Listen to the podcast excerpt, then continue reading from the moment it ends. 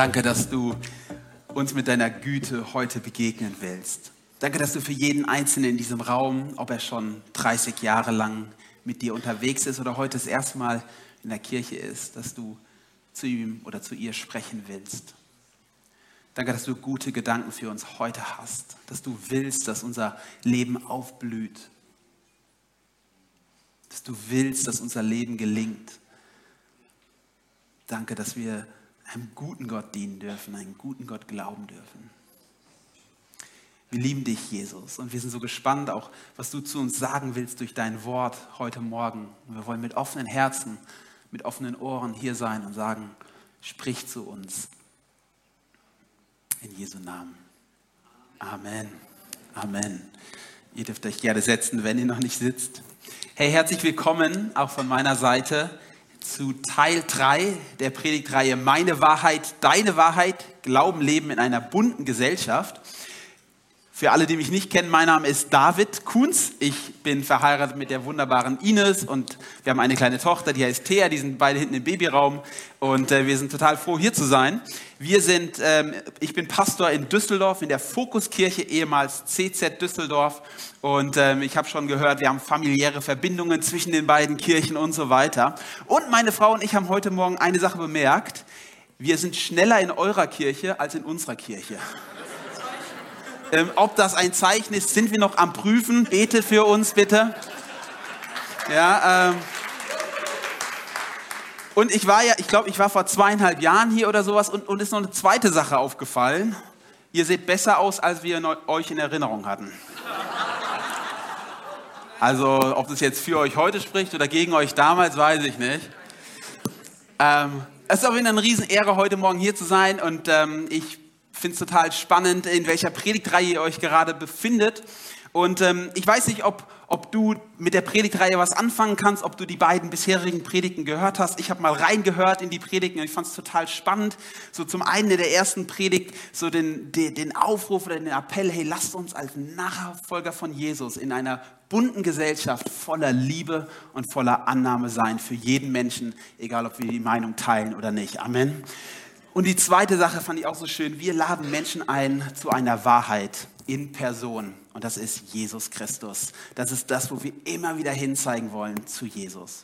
Und heute möchte ich eine dritte äh, Predigt halten zu diesem Thema. Und das heißt so ungefähr Wahrheit in einer bunten Gesellschaft oder Glauben leben in einer bunten Gesellschaft.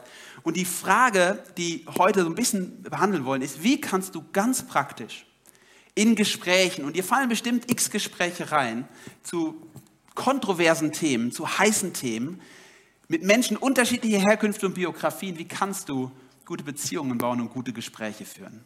Wie kannst du als Nachfolger von Jesus weise deinen Glauben vertreten in einer Gesellschaft, die den Glauben zum größten Teil nicht mehr teilt? Und ich werde dir heute keine Rocket Science verkaufen, bestimmt nicht. Also keine Raketenwissenschaft. Du hast bestimmt alles schon mal gehört.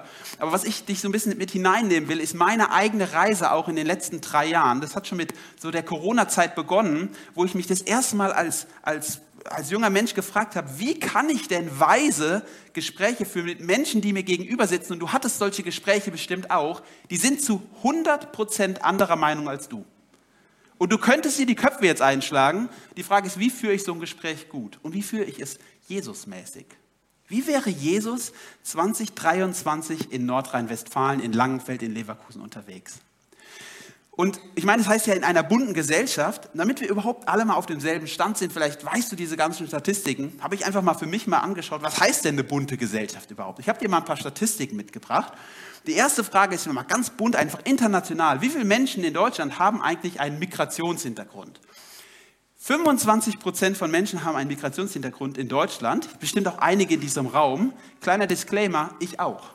Ich bin ein Mensch mit einem Migrationshintergrund, da mein Papa Einwanderer aus den USA ist. Das heißt, ich bin, auch wenn ich nicht so aussehe, mein ganzes Leben lang aufgewachsen mit dem leichten Gefühl, ich bin nicht wirklich ein Deutscher. Schon auch, aber nicht ganz. Und vielleicht geht es einigen von euch auch so. Die zweite Frage ist ja damit einhergehend. Übrigens, meine Frau hat auch einen Migrationshintergrund.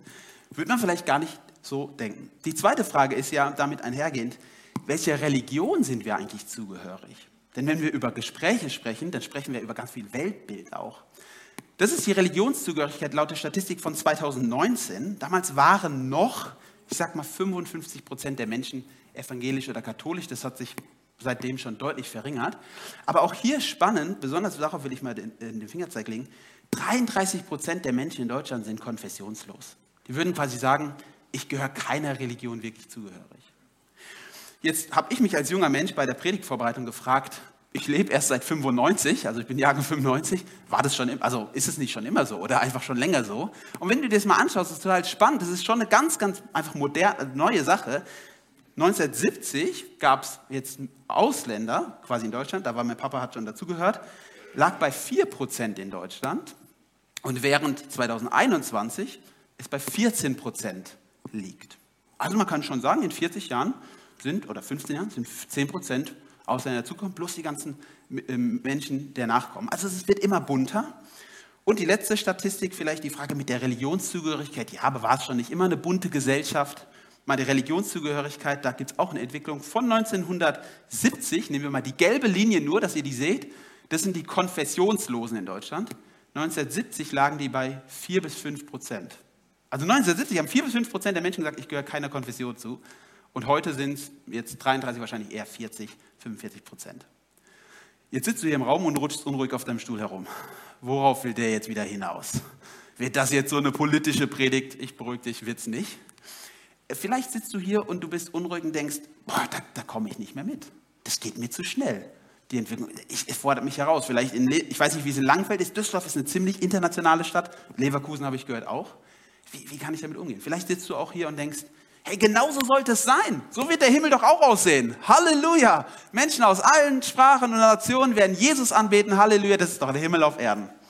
Vielleicht sitzt du auch hier als junger Mensch und denkst einfach, das ist halt Globalisation, Globalisierung. So ist das halt. Also es geht gar nicht anders. Ich will dir vorab eins sagen. Ich will nicht politisch werden. Ich frage mich nur, wie kann man eine Reich Gottes Kultur in so einem bunten Land leben? Wir hatten vor zwei Wochen eine lustige Begebenheit. Wir hatten einen Gastsprecher aus den USA da, bei uns in der Kirche. Und nach dem Gottesdienst waren wir in der Stadt unterwegs. Und mir ist schon unterwegs aufgefallen, der Gastsprecher, die Leute die schnallen sich im Auto nicht an. Die sind einfach so rumge rumgedüst und ich als Deutscher, gutes deutsches Gewissen, ich konnte es gar nicht. Nee, ich muss mich jetzt doch anschnallen. Also äh, rutsch mal ein bisschen beiseite, ich muss mich anschnallen. Dann waren wir in der Stadt unterwegs und dann ist mir aufgefallen, die halten gar nicht an den roten Fußgängerampeln an. Die sind einfach über die Straße gegangen. Ich schaue sie so an, äh, wir sind in Deutschland.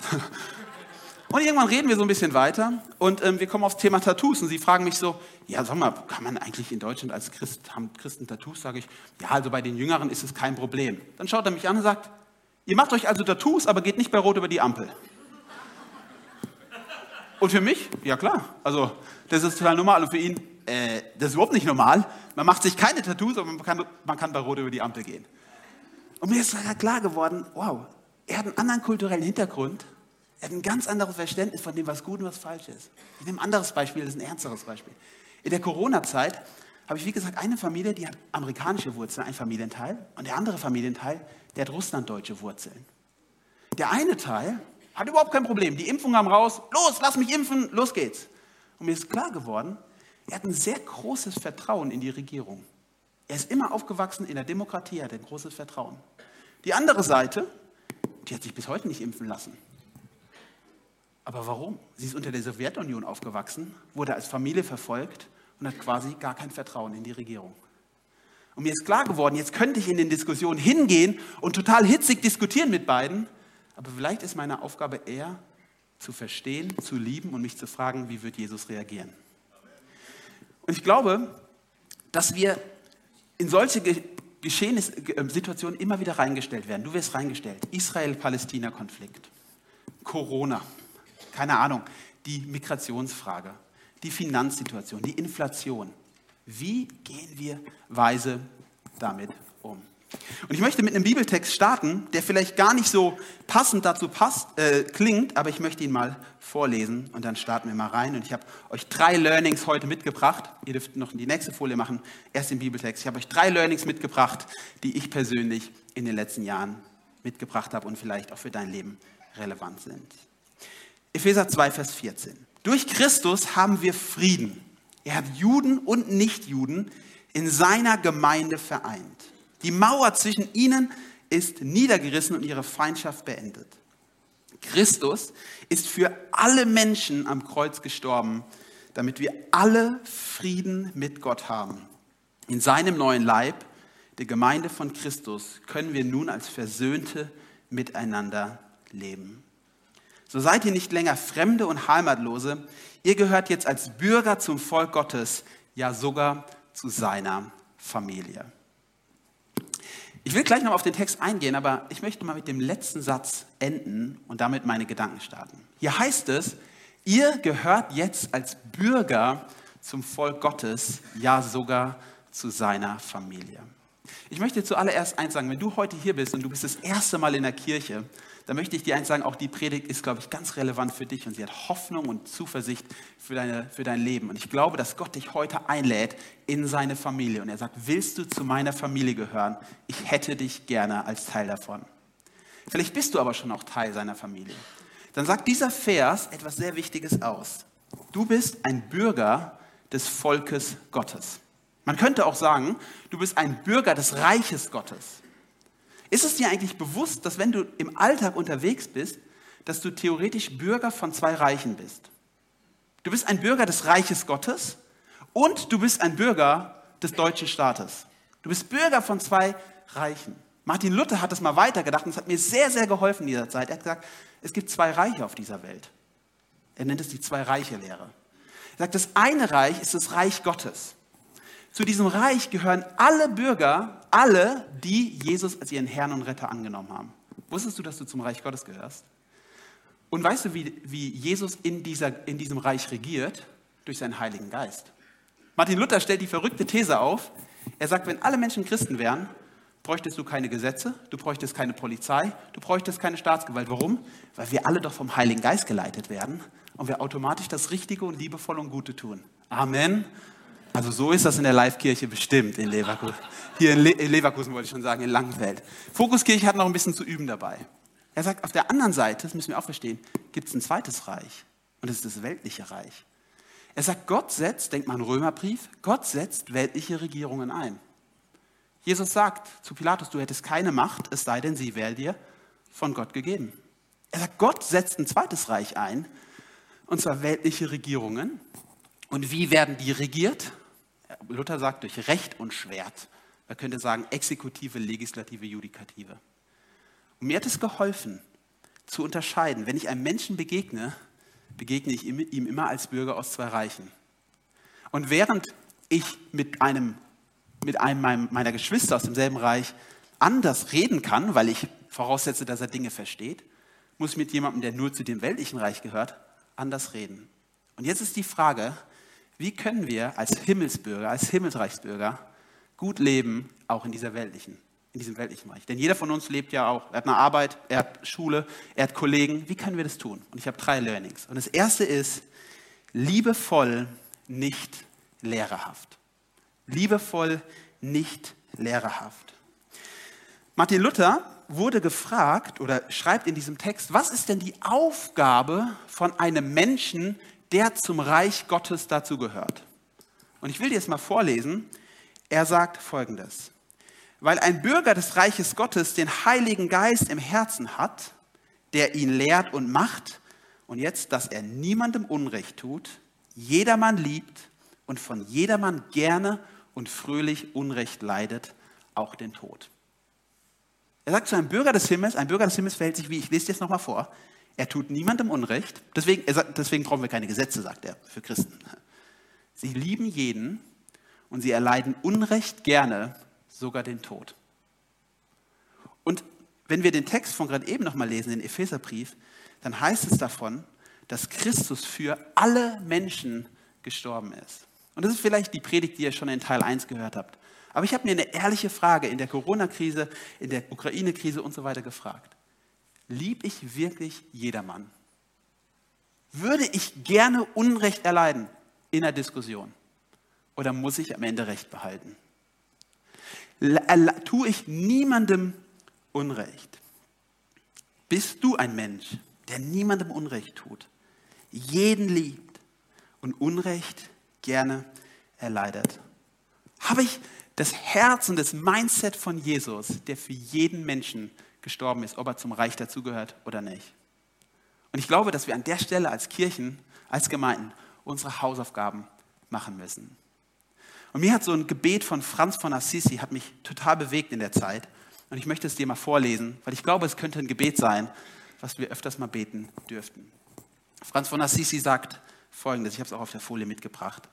Herr, mach mich zu einem Werkzeug deines Friedens, dass ich liebe, wo man hasst.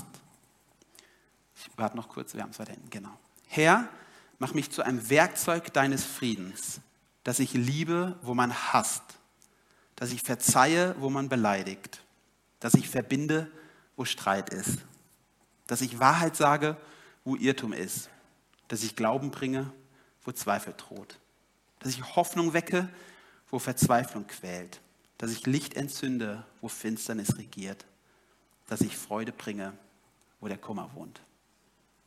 Ich glaube, das dürfte ein Gebet sein, was du immer wieder betest, selbst wenn die Spannungen in deiner Familie, auf deinem Arbeitsplatz, in deiner Nachbarschaft so groß sind, dass du sagst, ich kann Punkt A oder Punkt B, ich kann ihn nicht verstehen. Wie wäre es, wenn du beten würdest, Herr, mach mich zu einem Werkzeug deines Friedens, dass ich liebe, wo man hasst und dass ich verzeihe, wo man beleidigt. Es gibt so einen schönen Satz im Englischen, den habt ihr gerade eben schon gesehen, der heißt, People don't care how much you know until they know how much you care. Leuten ist nicht wichtig, wie viel du weißt, bis sie wissen, wie wichtig sie dir sind. Leuten ist nicht wichtig, wie viel du weißt, bis sie wissen, wie wichtig sie dir sind. Und ich möchte uns so ermutigen, ich möchte die Live-Kirche hier in Langfeld ermutigen. Lass uns liebevoll und nicht lehrerhaft sein, wenn es um Debatten, Diskussionen und Meinungsverschiedenheiten geht. Meine Wahrheit, deine Wahrheit. Das uns Liebe, das Böse überwinden durch Gutes. Jetzt habe ich aber eine zweite Sache gemerkt. Es ist ja nicht nur eine bunte Gesellschaft, sondern wir leben auch in einer krisenhaften Gesellschaft. Ich war letztes Jahr auf dem Bundescamp der Royal Ranger. Ich glaube, ich habe Ranger hier in Langenfeld, gell? Ah, war mega, mega cool. Ähm, und ich bin ähm, dann irgendwie am zweiten Tag ins Gespräch gekommen mit einer Leiterin, die ich neu kennengelernt habe aus Hamburg und ähm, auf einmal waren wir im Gespräch und sie, und sie sagte so, also wir, haben, wir sind dann irgendwie sind wir auf die Politik gekommen, ich weiß gar nicht wie, und sie sagte, ah, hast du schon gehört, die wollen jetzt die Verbrenner abschaffen und die wollen, dass wir nur noch Elektroautos fahren, ah, die wollen uns doch nur die Sachen wegnehmen, was ein Blödsinn. Ich war irgendwie ruhig, habe nichts gesagt. Dann ist es weiter, ey, weißt du, die Stromkrise, ach, die, die sind doch alles Versager da in der Regierung, die uns da wieder regieren, das, das kann doch nicht sein. Und übrigens die Medien, ey, da musst du echt vorsichtig sein, dass du da nicht in verdrechselt wirst, das ist so schlecht. Und ey, wenn der Werteverfall so weitergeht, dann, dann wandere ich nach Puerto Rico oder Costa Rica oder wo auch immer hinaus. Hast du so ein Gespräch schon mal geführt? Vielleicht hast du es auch schon selber gesagt. Ich muss ehrlich sagen, das hat mich als junger Mensch voll entmutigt. Voll entmutigt. War eine ältere Leiterin, die schon viele Jahre mit Jesus unterwegs ist. Und ich bin einfach mal ganz ehrlich, ich hätte was anderes erwartet. Ich hätte was anderes erwartet von der Frau, die seit 30 Jahren mit Jesus unterwegs ist. Warum? Warum hat es mich, das, ich, ich erzähle jetzt einfach meine Emotionen, gell? Ich sage nicht, ob es richtig oder falsch ist, dass man so etwas sagen darf. Ich sage, das hat mich entmutigt. Warum? Weil ich erwartet hätte, dass sie durch ein gesundes Vertrauen in Jesus Christus ein bisschen nüchterner auf gewisse Dinge blicken kann, anstatt alarmistisch, um wie marktschreiig rumzulaufen und sagen, alles geht den Bach runter und ich wandere bald aus. Mein zweiter Punkt, der ist mir sehr wichtig geworden, auch in der Corona-Krise. Lasst uns nüchtern sein, nicht nachtragend. Nüchtern sein, nicht nachtragend. Und mich hat in der Corona-Krise gerade der zweite Timotheusbrief sehr bewegt. Der Hintergrund vom zweiten Timotheusbrief ist zwei Krisen. Paulus schreibt seinen wahrscheinlich letzten Brief aus der Gefangenschaft. Er ist kurz davor zu sterben, Paulus, an Timotheus. Timotheus ist ein junger Leiter, wahrscheinlich Anfang 20, und er ist Pastor in Ephesus oder Gemeindeleiter in Ephesus.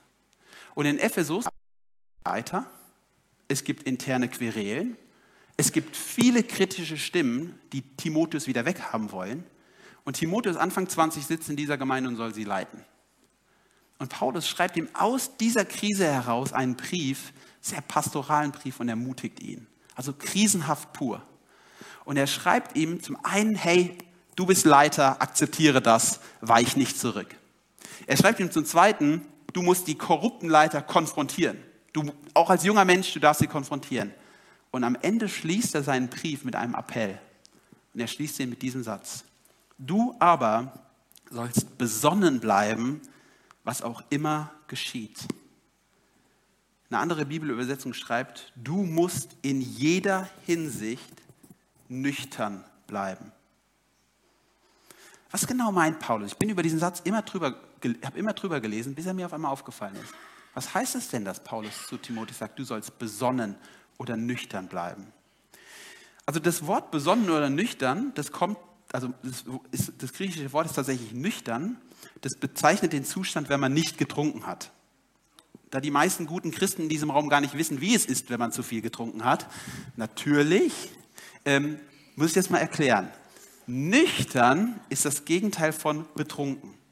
Betrunken, könnte man sagen, ist der Zustand, wenn man ein bisschen nicht mehr Herr seiner, seiner geistigen Fähigkeit ist, nicht mehr Herr seiner Sinne ist. Man wird mal aggressiv, man fängt leicht an zu reden, sieht ein bisschen unkoordiniert beim Laufen aus. Man ist nicht 100% Herr seiner Sinne. Und Paulus wusste eins, nicht nur Alkohol kann dich so beeinflussen, dass du nicht mehr Herr deiner Sinne bist, sondern es gibt ganz viele andere Dinge, die dich unnüchtern machen, lassen, machen können. Ich zähle dir mal ein paar auf.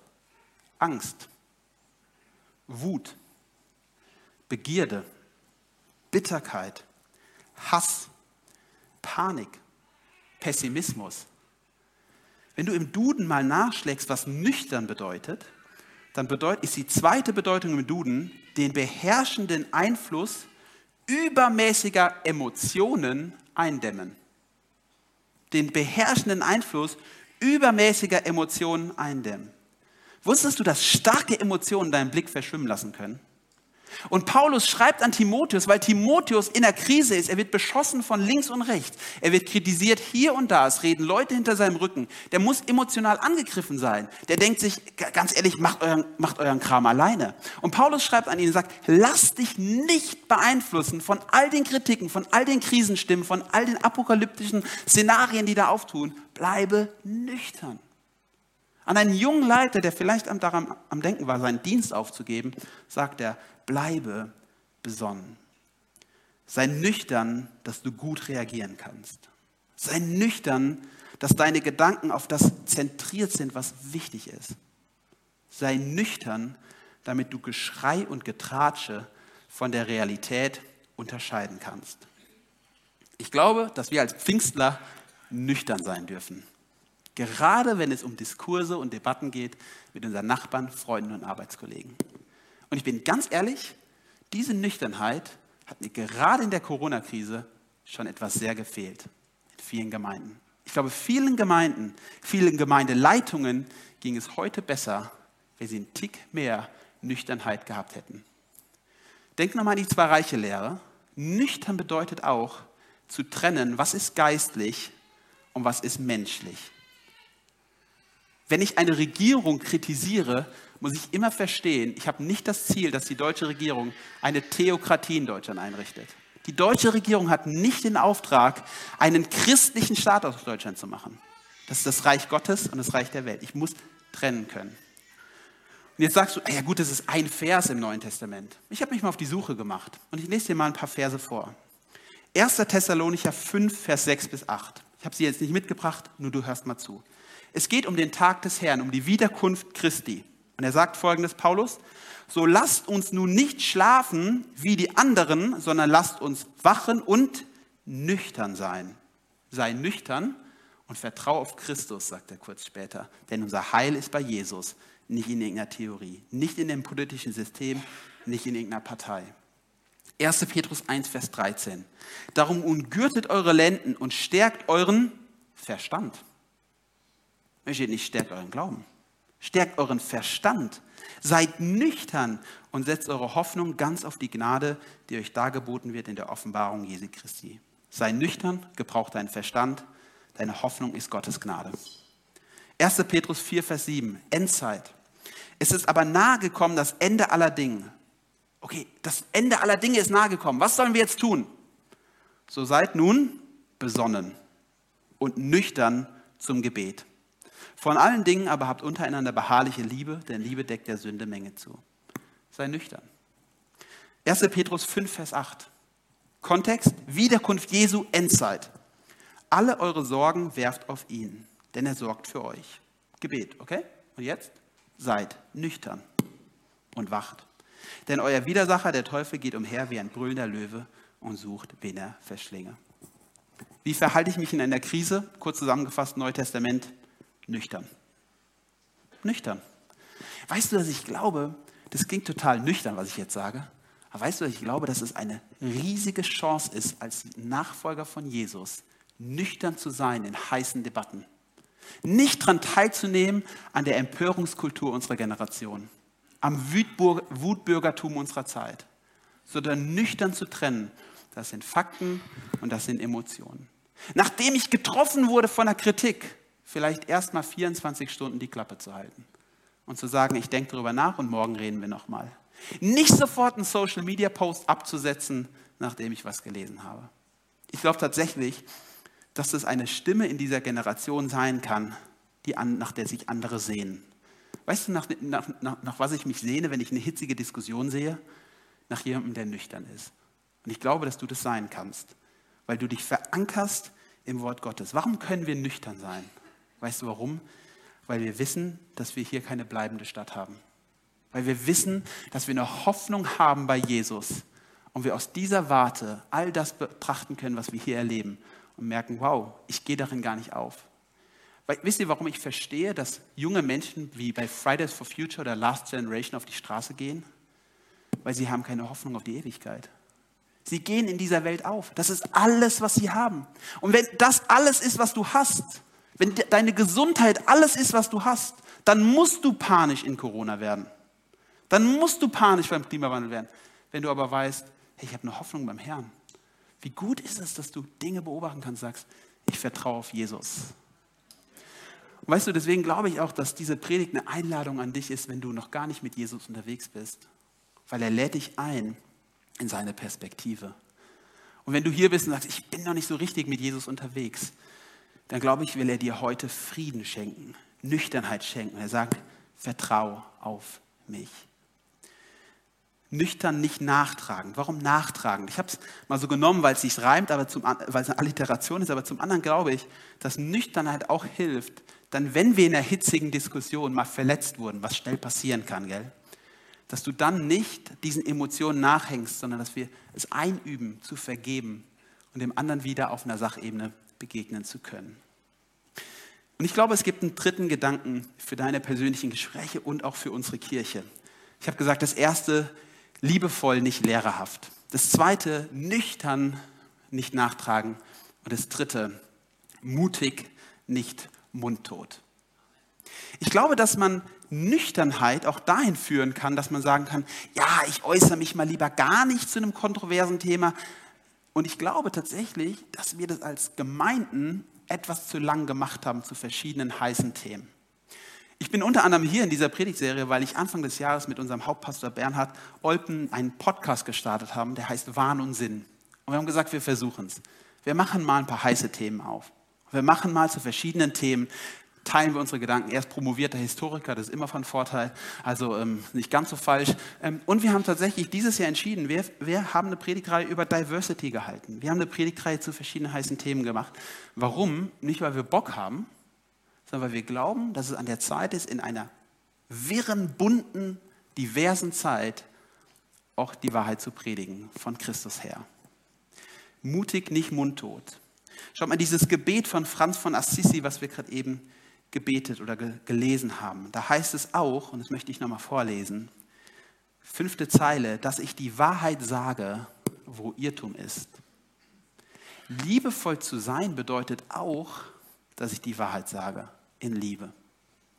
Und ich glaube tatsächlich, dass wir hier unterscheiden müssen. Während es eine Wahrheit von der Schrift gibt zu einigen Themen, wo ich klar bin, soll ich vielleicht bei manchen politischen Themen meine persönliche Meinung erstmal vertreten. Aber ich glaube, dass du berufen bist, auch mutig zu sein. mutig das Evangelium von Jesus zu verkündigen, mutig die Botschaft von Gottes Wort nicht zurückzuhalten. Und mir ist selber hier auch eine Szene von Jesus so vorbildlich, äh, vorbildhaft geworden in dieser Zeit. Und ihr kennt die Szene vielleicht. Die Pharisäer und Schriftgestellten, sie kommen zu Jesus und sie wollen Jesus in die Falle locken. Und sie fragen Jesus, sag mal, Jesus, soll man eigentlich Steuern zahlen? Okay? Das ist also so eine politische Diskussion, soll man jetzt hier Steuern zahlen? Und Jesus sagt Folgendes. Nun sage uns, was, was du darüber denkst. Ist es richtig, dem Kaiser Steuer zu zahlen, Matthäus 22, oder nicht? Jesus durchschaute ihre Bosheit, Bosheit sofort und sagte, ihr Heuchler, warum wollt ihr mir eine Falle stellen? Zeigt mir die Münze, mit der ihr die Steuern bezahlt. Sie reichten ihm einen Denar. Da fragte er, wessen Bild und Name ist darauf? Des Kaisers, erwiderten sie. Nun sagte Jesus, dann gebt dem Kaiser, was dem Kaiser gehört, und Gott, was Gott gehört. Über diese Antwort waren sie so verblüfft, dass sie sprachlos weggingen. Ich finde es eine brillante Antwort von Jesus und auch wieder eine Antwort, die uns an die zwei Reiche erinnert. Ja, du bist Teil eines weltlichen Staates. Zahl deine Steuern. Man sagt ja diesen schönen Satz, du kannst nicht Jesus sonntags anbeten und montags eine Lücke in deiner Steuererklärung haben. Stimmt schon irgendwie. Also natürlich halte ich mich an, an die Gesetze dieses Reiches. Aber er sagt was Zweites. Und gebe Gott, was Gott gehört. Und das finde ich klasse, weil er zum einen den Menschen begegnet, wo sie sind. Und das möchte ich auch. Ich möchte den Menschen in ihren Nöten, in ihren politischen Ängsten, in ihren situativen Ängsten, ich will sie ernst nehmen. Und wir sagen, du, ich bin auch Bürger dieses Landes und es gibt Dinge, die mir Sorgen machen, die mir Angst machen. Vielleicht haben wir unterschiedliche Meinungen. Aber ich will immer auch weisen, und weißt du was? Du bist auch, hast auch die Pflicht, Gott zu geben, was Gott gehört. Es gibt einen Gott, der dein Leben im Blick hat. Was gehört Gott? Ihm gehört Ehre, Anbetung, Respekt. Gott ist die oberste Regierung. Er ist ein Schöpfer, der dich geschaffen hat. Und er wird auch dein Richter sein, vor dem du einmal stehen wirst. Ich glaube, dass wir in aller Diversität sagen dürfen und sollten, dass es einen Orientierungspunkt gibt. Und das ist Gott selbst. Und diesen Orientierungspunkt müssen wir hochhalten als Jünger von Jesus. Wusstest du, dass in unserem Grundgesetz steht, in Verantwortung vor Gott. Vor Gott steht da drin. Unser Grundgesetz bezieht sich selber auf Gott und sagt, wir haben eine Verantwortung vor einem Gott. Das ist spannend. Gregor Gysi von den Linken, vielleicht magst du ihn, vielleicht nicht, hat mal was Spannendes gesagt. Ich glaube zwar nicht an Gott, aber ich möchte auch keine gottlose Gesellschaft. Ich fürchte sie sogar. In einer Gesellschaft muss es eine allgemein verbindliche Moral als Maßstab im Kopf geben. Das ist spannend. Der Kerl ist kein Christ, der geht nicht in die Live-Kirche. Vielleicht Fokuskirche. Er sagt, ich glaube zwar nicht an Gott, aber ich möchte auch keine gottlose Gesellschaft. Ich fürchte sie sogar. Ich glaube tatsächlich, dass selbst wenn die Menschen es nicht hören wollen, es mutige Christen braucht, die die Wahrheit des Evangeliums bezeugen. Denn ich sage dir eins, ein Mangel an Wahrheit führt zu einem Mangel an Klarheit, führt zu Konfusion und führt zur Depression. Eine Gesellschaft, in der die Gemeinde nicht mehr ein Spiegel ist, der der Gesellschaft den Spiegel vorhält und sagt, so ist es um dich bestellt, ist eine Gesellschaft, die immer mehr abdriftet, weil sie keinen Spiegel der Wahrheit mehr hat, der ihr etwas entgegenhält. Ja, ich glaube, dass die Gemeinde der, der, der Gesellschaft Andockpunkte geben sollte, wo Menschen leicht hineinkommen in die Gemeinde. Aber sie muss in ihren Kernwerten ein Kontrastprogramm sein. Sonst gibt sich die Gemeinde selbst auf. Und ich glaube auch, dass du das sein darfst. Du darfst in deiner Nachbarschaft auch die Wahrheit hochhalten, ein Spiegel sein und sagen, das sehe ich anders. Ein Mangel an Wahrheit führt zu Mangel an Klarheit, führt zu Konfusion und führt zu Depression. Und ich glaube, dass ich nicht pessimistisch bin, um sagen zu müssen, dass man das sieht. Das sieht man an meiner Generation, das sieht man an der Generation unter mir. Es gab noch nie eine Generation seit dem Weltkrieg, die so sehr unter Konfusion und Depression leidet wie unsere Generation. Die Zahlen der, der Behandlungen bei Psychotherapeuten sind so hoch, wie sie noch nie waren. Der attestierten Depressionen und, und was auch immer. Und ich möchte dir da was entgegensetzen. Gottes Wahrheit führt zur Klarheit führt zur Hoffnung, führt zur Heilung. Gottes Wahrheit führt zur Klarheit, führt zur Hoffnung, führt zur Heilung. Und ich glaube, dass du ganz persönlich in Gesprächen immer wieder gute Momente abpassen solltest, wo du auch mal ein Wort der Ermutigung, der Wahrheit aussprichst.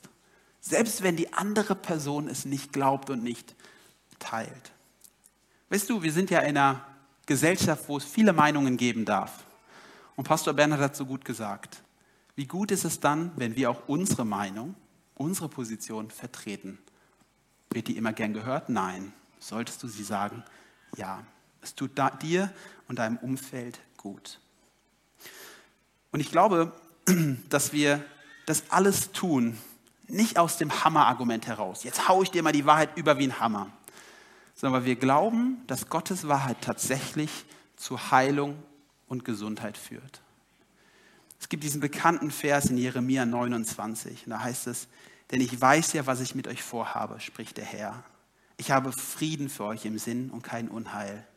Ich werde euch Zukunft schenken und Hoffnung geben.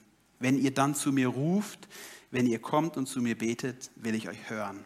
Wenn ihr mich sucht, werdet ihr mich finden. Ja, wenn ihr von ganzem Herzen nach mir fragt, werde ich mich von euch finden lassen, spricht der Herr.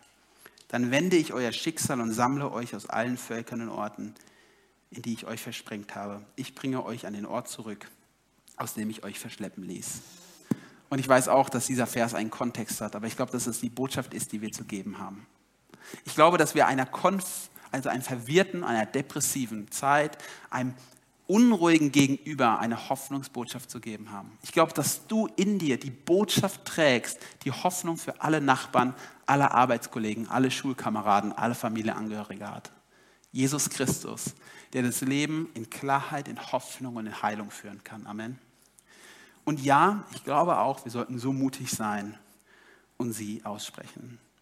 Gott ist nicht ein Gott der Unordnung, sondern ein Gott des Friedens, heißt es mal im Korintherbrief.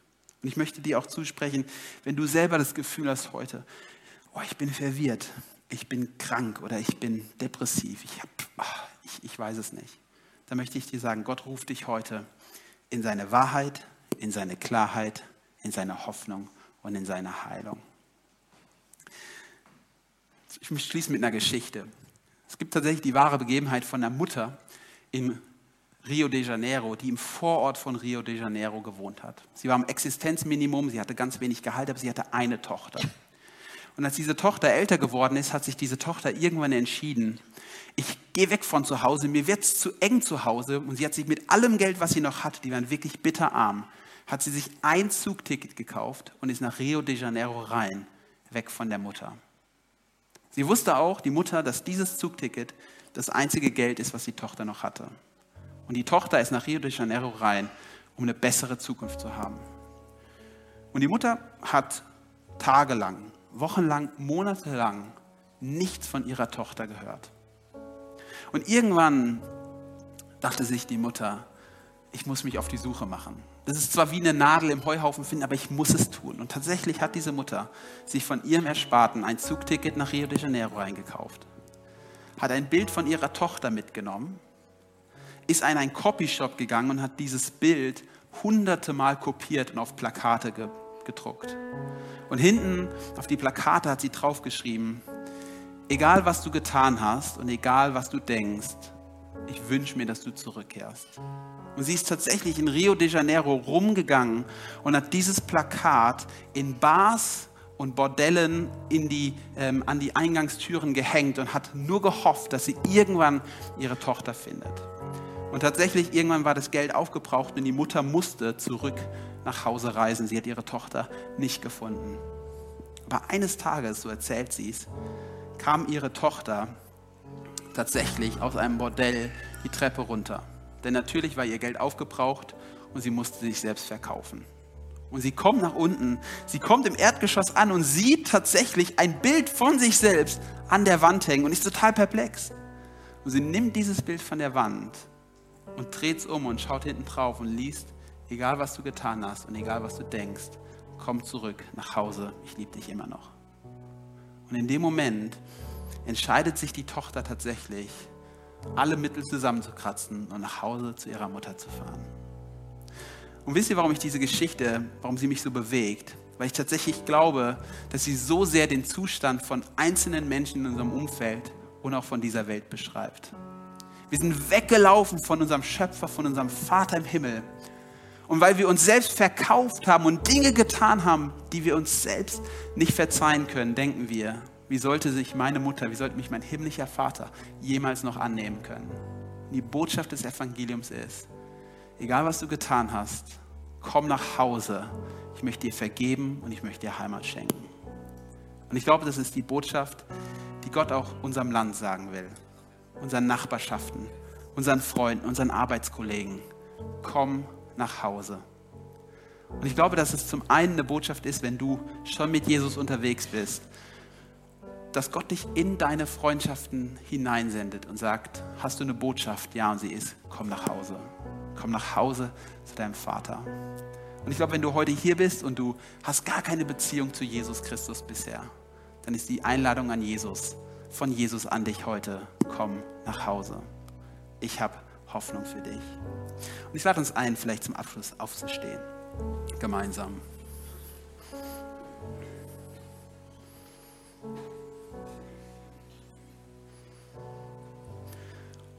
Und wir wollen noch einmal das, gemeinsam das Gebet sprechen, was wir heute gelesen haben, dieses Gebet von Franz von Assisi.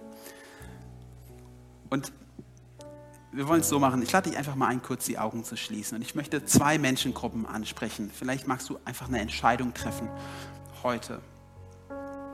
Die erste Frage ist an dich, wenn du sagst, ich bin bereits mit Jesus unterwegs, aber ich möchte neu, liebevoll, nicht lehrerhaft sein, nüchtern, nicht nachtragend und mutig und nicht mundtot. Mich hat eins davon angesprochen. Das möchte ich. Ich brauche Jesu Segen, dass es klappt im Alltag. Wenn du, das, wenn du hier bist und du sagst, ich würde gerne was davon umsetzen, dann heb doch kurz deine Hand und ich will einfach für dich beten.